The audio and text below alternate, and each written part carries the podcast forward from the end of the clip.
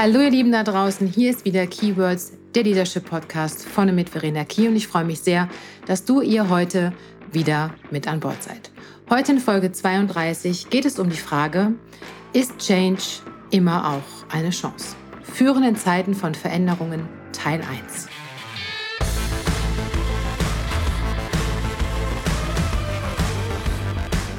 Und ja, ihr habt richtig gehört, heute ist Teil 1 einer Mini-Podcast-Reihe Führen in Zeiten von Veränderung. Und äh, ich weiß, gefühlt kann niemand mehr das Wort Change, Change Management, Wandel, Transformation, was auch immer hören. Und das ist die eine Seite der Medaille, dass man es nicht mehr hören kann. Die andere Seite der Medaille ist aber, dass es Change gab, gibt, immer geben wird, in viel, viel kürzeren Abständen und dass einfach noch immer so, so viel an der Stelle schiefläuft. Deswegen möchte ich für euch gerne in der Summe drei Teile zum Thema Change mit euch teilen. Den ersten Teil gibt es heute, den zweiten Teil nächste Woche Donnerstag und den dritten danach die Woche Donnerstag. Und ganz kurz zur Info, damit merkt ihr auch schon, ich habe jetzt zweimal Donnerstag gesagt. Heute ist Donnerstag. Mein Podcast erscheint zukünftig einmal in der Woche, immer am Donnerstag, das als kleine Ergänzung. Aber starten wir mal jetzt mit unserem Thema. Wisst ihr, man kann es drehen und wenden, wie man möchte. Change ist und bleibt für die meisten Menschen von uns ein eher unbequemes Übel. Eine unsichere Variable X. Dabei ist Change, Wandel und Veränderung das, was uns zukünftig immer begleiten wird. Im Großen wie im Kleinen, ob wir wollen oder nicht, privat wie beruflich. Ich höre und lese auch immer wieder dass Change immer auch eine Chance ist. Dass in dem zunächst unsicheren, ja vielleicht auch auf den ersten Blick schlechtem, immer auch etwas Gutes steckt. Grundsätzlich stimmt das. Dennoch ist es im ersten Schritt wichtig zu verstehen, dass Veränderungen zuallererst immer eine Krise auslösen. In Unternehmen, in Teams, in einzelnen Mitarbeitenden, in den Führungskräften. Und das Ganze mal mehr und mal weniger stark ausgeprägt. Und ich persönlich finde, das darf man auch nicht wegdrücken oder einfach drüber hinweggehen. Change als Krise zu verstehen ist wichtig, um gut durch die Veränderung zu kommen. Nehmen wir Krisen der Mitarbeitenden eines Unternehmens nicht ernst, kann Change eben auch nicht gut gelingen. Und zu den Mitarbeitenden zähle ich wohlgemerkt alle Mitarbeitenden eines Unternehmens, von Unternehmensspitze über alle Führungsebenen bis hin zu den Mitarbeitenden.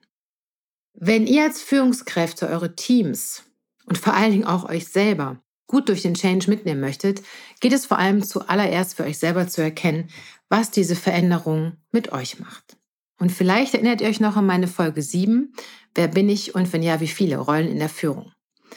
Denn wenn ein Change, ein Wandel Einzug hält, trifft er euch als allererstes in eurer Rolle als Mitarbeiter oder Mitarbeiterin. Nicht als Führungskraft, nicht als Experte, Berater, Trainer, Unternehmer oder ähnliches, Nein, ihr seid als Mitarbeitende genau wie alle anderen von diesem Change betroffen. Nur dass die Erwartungshaltung an euch als Führungskräfte eine nochmal andere ist. Denn das Unternehmen erwartet von euch, dass ihr, die ihr Führungskräfte seid, euer Team gut und sicher durch den Change begleiten könnt. Daher ist es absolut notwendig, dass ihr euch darüber im Klaren werdet, was dieser Veränderungsprozess, dieser Change, diese Transformation in euch ganz persönlich auslöst. Widerstand, Unsicherheit, Vorfreude, Angst, Sorge, Überforderung, Frustration, was auch immer es sein mag. Fakt ist, zuerst dürft und nicht nur dürft, zuerst müsst ihr den anstehenden Veränderungsprozess für euch fair und bewerten, bevor ihr euer Team mit ins Boot holt, um es gut durch das Teil der Tränen auf die andere Seite des Flusses zu führen. Und dabei werdet ihr als Führungskräfte genauso die Change-Kurve durchlaufen wie eure Mitarbeitenden. Der Unterschied ist, ihr geht voran. Dementsprechend heißt es auch, dass ihr euch Zeit nehmen dürft und vor allen Dingen auch solltet, um für euch zu verstehen, was der Veränderungsprozess zunächst für euch ganz persönlich und anschließend für das Team bedeutet.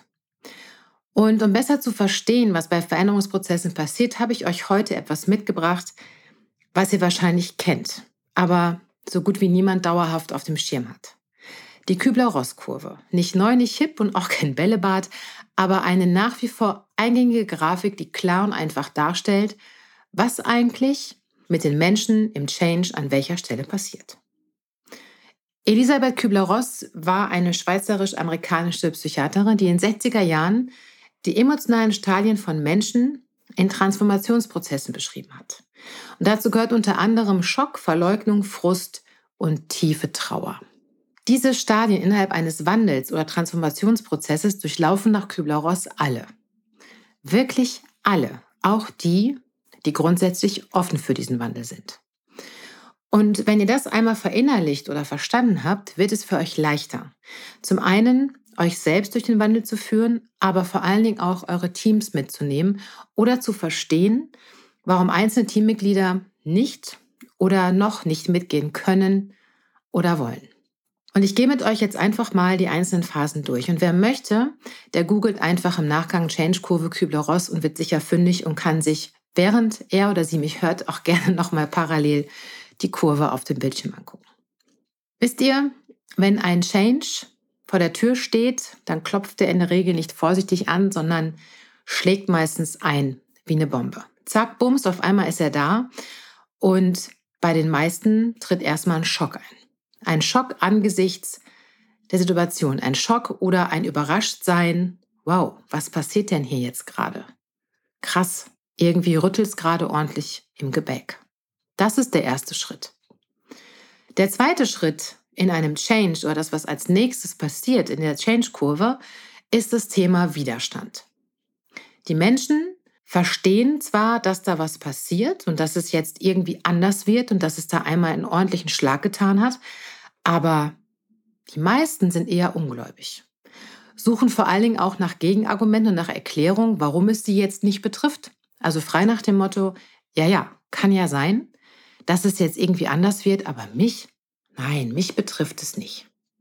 Hat auch einfach einen Schutzmechanismus. Ne? Also wenn es mich nicht betrifft, muss ich mich damit nicht auseinandersetzen, dann wird es mich nicht tangieren und dann geht es an mir vorüber. Und das, was als nächstes passiert in der Change-Kurve, und da geht die Kurve einmal ordentlich nach unten, ist das Thema Frust. Und in dem Moment, wo der Frust einsetzt, erkennen die Menschen, dass dieser Wandel irgendwie doch mit ihnen zu tun hat und dass es ernst gemeint ist. Und innerhalb dieses Frust zeichnen sich verschiedene Verhaltensweisen ab. Frustration, Wut, Enttäuschung, Rückzug, Verzweiflung, all diese Dinge, all diese Emotionen kochen in uns Menschen hoch, bei jedem unterschiedlich ausgeprägt. Und nach diesem Frust, wo man sagt, nee, das kann doch jetzt alles nicht sein und scheiße, es betrifft mich doch und ich will das nicht und es ist nicht meins und verdammt, ich komme da nicht drum rum. Nach diesem Frust kommt so gut wie jeder im Tal der Tränen an, also in der Kübler-Ross-Kurve ganz weit unten und es setzt eine tiefe Trauer ein. Und auch ein Stück weit Resignation. Ich gebe auf. Es ist jetzt so. Ich kann mich nicht dagegen wehren. Alles wird schlimmer. Ich kann es nicht ändern. Ich kriege etwas übergestülpt. All diese Gedanken spielen da rein. Und es führt neben tiefer Trauer auch zu schlechter Laune, zu einem durchaus niedrigen Energielevel, zu mangelhafter Leistung und vielleicht auch zu ersten Krankheitsausfällen. Gereiztheit, schlechter Stimmung, weniger Kommunikation, Angriff. Ja, also all die Dinge können dort an dieser Stelle passieren. Mit dir, aber auch mit deinen Mitarbeitern, mit deinem Team. Und dieses Teil der Tränen, also dieses Trauerbecken sozusagen, ist eine durchaus lange Phase. Und in dieser Phase hängen die Menschen unterschiedlich lange. Die einigen schnell, die anderen sind weniger schnell wieder draußen. Das Thema für dich als Führungskraft ist, dass du schleunigst zusehen solltest, wieder da rauszukommen, weil das einfach die Erwartungshaltung an dich ist. Und daher ist es wichtig, dass du für dich diesen Veränderungsprozess, diese Change-Kurve verinnerlichst, dass du gut als Erster oder als Erste da durchlaufen kannst. Denn wenn man dann in der Kübler-Ross-Kurve, in der Change-Kurve auf der anderen Seite des Ufers, also das Tal der Tränen durchschritten hat, dann kommen so langsam die neuen Attribute dazu. Das erste ist, man geht ins Ausprobieren. Also die Organisation mit ihren Mitarbeitenden geht hin und sagt, okay, wir haben diesen Change wir haben neue Dinge und versuchen, Neues auszuprobieren. Also das Alte hat man losgelassen, man hat Neues implementiert und jetzt geht es ins Testen. Neue Muster, was funktioniert, was ist gut, was bringt Erfolg und was bringt auch vielleicht Misserfolg. Also es ist die Phase des Ausprobierens. Nach dieser Phase des Ausprobierens kommt die Phase des Bewusstseins, also sich bewusst werden, okay, das ist jetzt wirklich das neue Normal.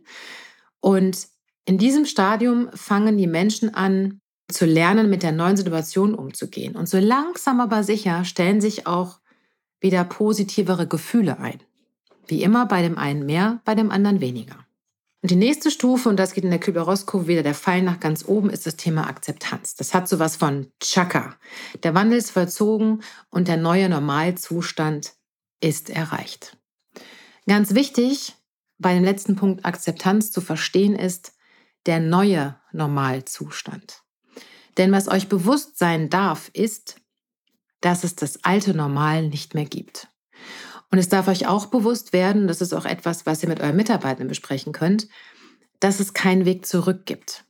Es kann natürlich sein, dass im Laufe dieser Change-Kurve manche Menschen, die schon längst durchs Tal der Tränen gelaufen sind, wieder zurückfallen. Zum Beispiel in der Phase des Ausprobierens oder des Bewusstseins, weil sie dann merken, hm, ist, glaube ich, nicht mehr meine Manege, nicht mehr mein Unternehmen. Das kann gut sein. Und dann gibt es auch vielleicht einen Exit. Aber auch das ist im Change ein normaler Prozess.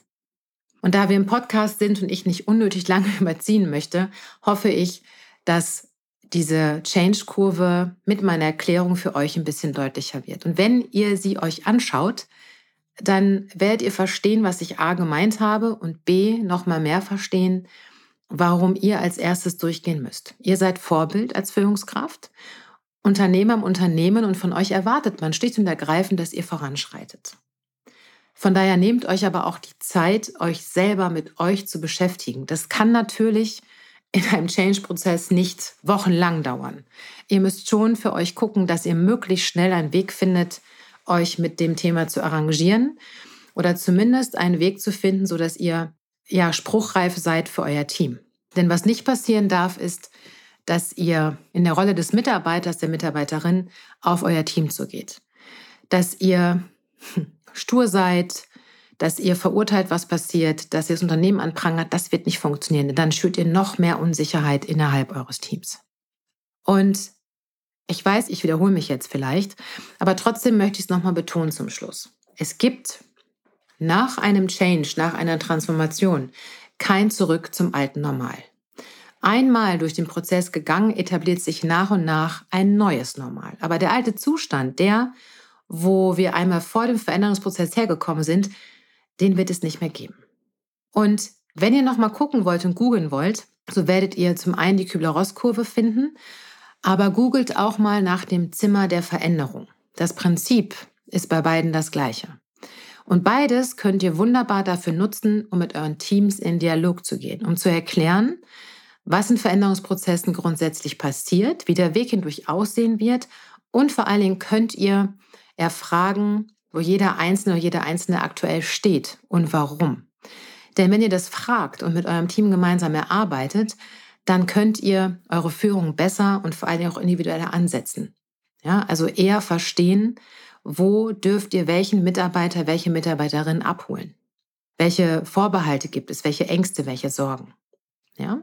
Also, ihr wunderbaren Führungspersönlichkeiten da draußen, ich wünsche euch von ganzem Herzen gutes Gelingen bei all den Veränderungen, in denen ihr euch gerade befindet und bei denen, die vielleicht noch anstehen. Und nächste Woche Donnerstag spreche ich für euch, mit euch über Simon Sinek und Why, How, What. Und warum ein klares Warum eben auch zu einem guten Change gehört und wie ihr das mit eurem Team erarbeiten bzw. kommunizieren könnt. Also Lieben, schaltet wieder ein. Nächste Woche Donnerstag, Folge 33, Why, How, What. In diesem Sinne wünsche ich euch eine ganz, ganz wunderbare Zeit und ich hoffe, dass euch mein Podcast heute gefallen hat. Wenn dem so ist, dann lasst mir gerne ein Like da oder eine kleine Bewertung und wenn ihr in den Austausch mit mir gehen möchtet, dann schreibt mir an hello at verena-key.de oder tretet mit mir auf meinen Social Media Kanälen in den Kontakt. Bei euch stehen Veränderungen an in der Organisation und ihr braucht Unterstützung und wollt wissen, wie mein Portfolio aussieht, was ich anbiete, wie ich arbeite, dann besucht doch einfach meine Website unter www.verena-key.de. Also passt gut auf euch auf und bis nächste Woche, eure Verena.